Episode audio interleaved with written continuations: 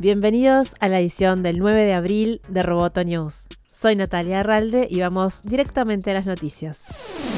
La Unión Europea pidió a sus países miembros que unan fuerzas en el combate tecnológico contra el COVID-19. Concretamente, solicitó que las aplicaciones móviles tengan estándares que faciliten el intercambio de información y que respeten la privacidad del usuario. Varios países están utilizando apps para identificar a personas con síntomas contagiadas y para identificar con quienes se han relacionado. Las herramientas digitales juegan un papel importante en el levantamiento gradual de la cuarentena cuando sea el momento correcto si se sigue las reglas de la Unión Europea y se tiene una buena coordinación, dijo la Comisión Europea y también llamó a un modelo de predicción sobre la evolución del virus. La información recabada por medio de estas apps será destruida una vez la pandemia esté controlada, dijo la Comisión.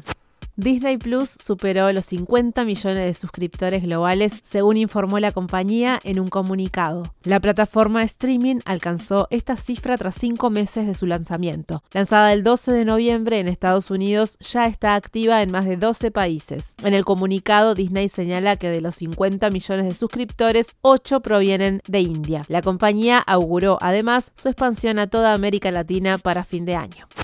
Google prohibió a sus empleados usar Zoom, la plataforma de videoconferencias que ganó popularidad en esta coyuntura. Según un correo electrónico divulgado por BuzzFeed News, Google dijo a sus empleados que Zoom dejaría de funcionar a partir de esta semana por las vulnerabilidades de seguridad del software.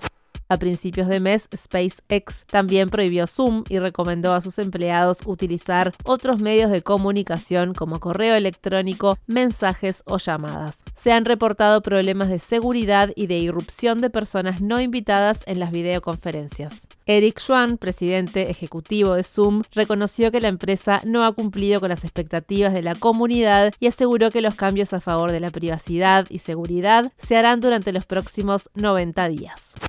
Apple creó un fondo de pagos de 50 millones de dólares para artistas independientes con el objetivo de que los músicos reciban sus pagos durante la pandemia. El fondo se llama Advance Royalty y los pagos entregados serán anticipos de regalías basadas en ganancias anteriores del sello y Apple las recuperará con ganancias futuras. Según la información recogida por Rolling Stone, los anticipos serán concedidos únicamente a sellos independientes que hayan obtenido un mínimo de 10 mil dólares trimestral en ganancias de Apple Music y que tengan un acuerdo de distribución directa con la compañía. Roboto News es parte de Dovcast. Te invitamos a seguirnos en www.amenazaroboto.com, arroba amenazaroboto y facebook.com barra amenazaroboto. Hasta la próxima.